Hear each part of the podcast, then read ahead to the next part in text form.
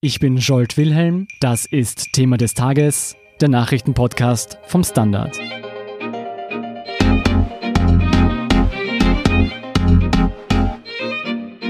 Mai 2019. Der FPÖ-Bezirksrat Peter Siedlow wird in den Vorstand der Casinos Austria geholt. Wenige Monate später leitet die Wirtschafts- und Korruptionsstaatsanwaltschaft Ermittlungen ein. Die Ermittler gehen dem Verdacht der Bestechung und Bestechlichkeit gegen mehrere Verantwortliche der FPÖ und des Glücksspielkonzerns Novomatic vor. Ein Fall, der noch weitreichende Folgen haben könnte, berichtet Renate Graber von der Standard Wirtschaftsredaktion.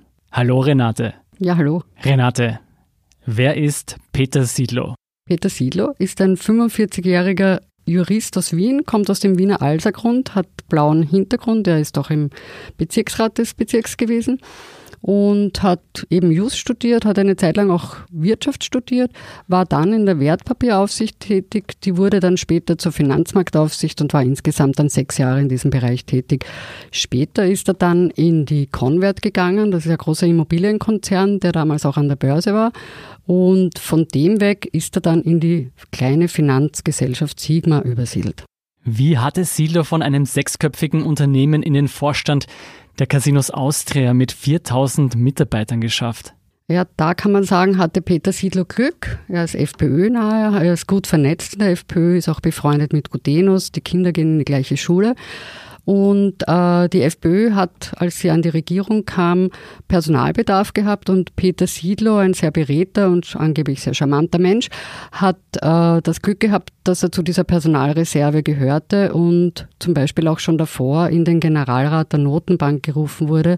Das heißt, er sitzt auf einem sogenannten blauen Ticket im Kontrollgremium der österreichischen Nationalbank. Jetzt ist Silo nicht die erste Person mit politischen Wurzeln im Casinos-Vorstand. Warum hat die Staatsanwaltschaft in diesem Fall Ermittlungen eingeleitet?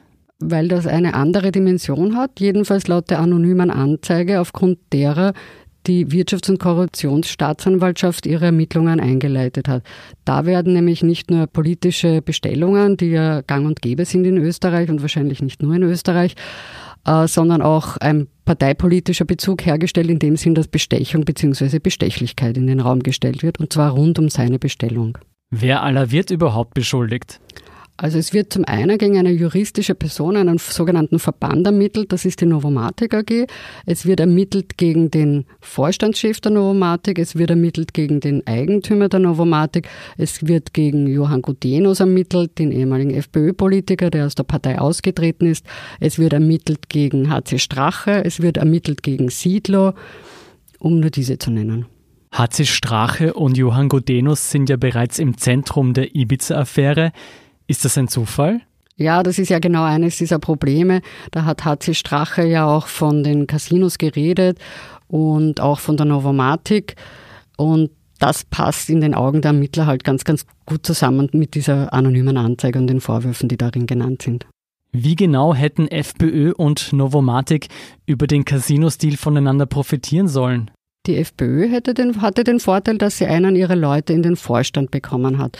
Und da die Casinos sponsern sehr viel, die Casinos sind sehr freigebig, was das anlangt. Und da, das ist dann auch im, in der anonymen Anzeige so äh, genannt, da hätte man quasi einen Menschen äh, der eigenen Partei am Pott gehabt. Das ist der Vorwurf.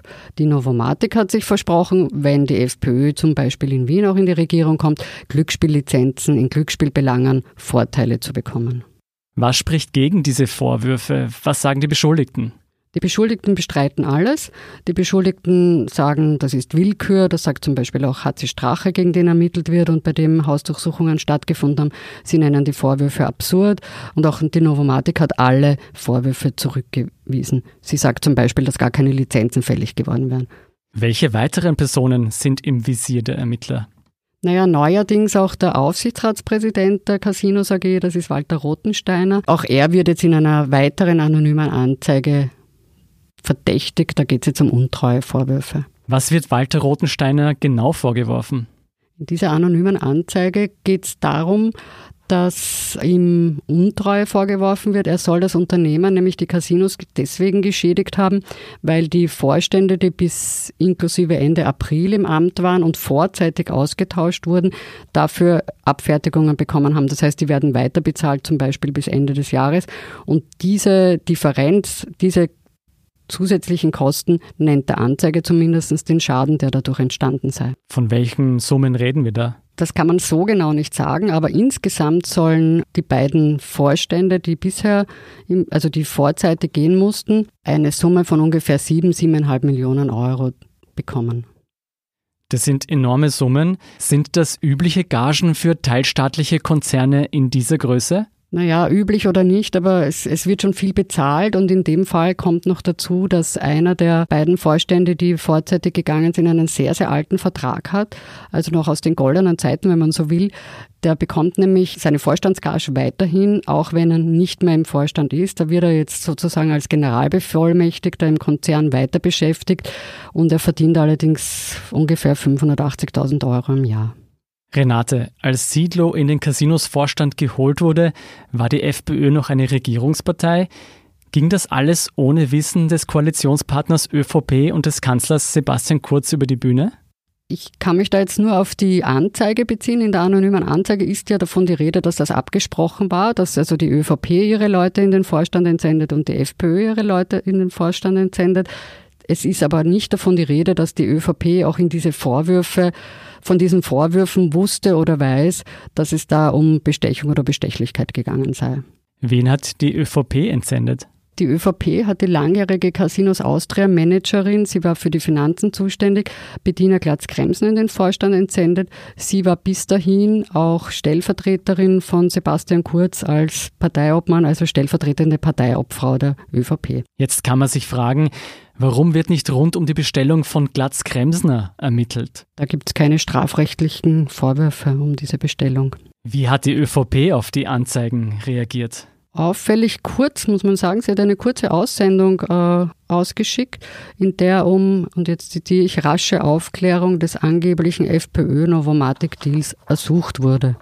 Die Anzeigen erfolgten ja alle anonym. Kann man dennoch Rückschlüsse ziehen auf die Personen und Motive dahinter? Also wer diese anonyme Anzeige erstellt hat, weiß man nicht. Es gibt diverse Spekulationen. Ein ehemaliges Vorstandsmitglied, Dietmar Hoscher aus dem Casinos, wurde genannt. Er hat das vehement bestritten und sagt, er klagt auch jeden, der das behauptet. Ich glaube, dass es jemand ist, der sehr nah dran war, weil er sehr viele Details weiß, und zwar Details nicht nur aus den Casinos, sondern auch Details rund um die involvierten ehemaligen Politiker, wie zum Beispiel den Herrn Gudenus oder um Strache und auch rund um Rottensteiner. Welche politischen Konsequenzen könnte der Fall noch haben? Naja, es gibt jede Menge Zündstoff für den laufenden Wahlkampf. Die ehemaligen Oppositionsparteien, wenn man so will, also alle, die nicht ÖVP und FPÖ sind, können sich freuen. Postenschacher in staatsnahen österreichischen Konzernen betreffen fast alle Parteien. Wird der Fall Siedlow etwas daran ändern? Ja, also ich möchte es halt einschränken, alle Parteien, die an der Macht sind. Und ich denke, vielleicht werden sie halt vorsichtiger werden. Die Ermittlungen sind jedenfalls voll im Gange. Wann dürfen wir mit den ersten Ergebnissen rechnen? Das ist bei Ermittlungen strafrechtlicher Natur immer sehr schwer zu sagen. Das dauert oft recht lange. Jedenfalls hat man den Eindruck, dass es lange dauert. In dem Fall wird es zunächst einmal eine Entscheidung des Oberlandesgerichts Wien geben, weil Strache hat ja angekündigt, Beschwerde einzulegen gegen die Hausdurchsuchung, die er als reine politische Willkür sieht. Und das wird einmal die erste Entscheidung sein. Vielen Dank, Renate, für diesen Einblick. Sehr gerne. Wir sind gleich zurück.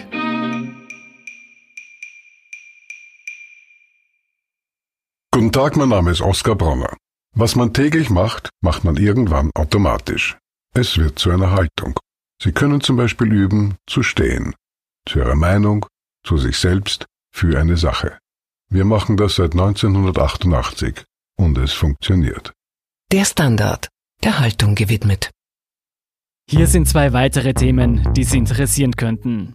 Erstens, zwischen den USA und Dänemark ist es zu einem diplomatischen Eklat gekommen. Grund dafür, US-Präsident Donald Trump hatte angeboten, Grönland zu kaufen. Nicht nur Dänemarks Ministerpräsidentin lehnte empört ab. Trump legte daraufhin seinen geplanten Staatsbesuch auf Eis. Mehr dazu lesen Sie auf der Standard.at slash international. Zweitens, Braucht Österreich eine CO2-Steuer, um den Klimawandel zu bekämpfen? Eine Frage, die Österreichs Politiker spaltet. Was dafür und was dagegen spricht, lesen Sie auf der Standard.at slash Wirtschaft. Zum Schluss noch das Posting des Tages. In einer Demokratie herrscht das Volk. In einer Oligarchie das Geld, schreibt Standard-User Lafayette04. Das waren die Themen für heute. Ich bin Jolt Wilhelm vom Standard. Baba und bis zum nächsten Mal.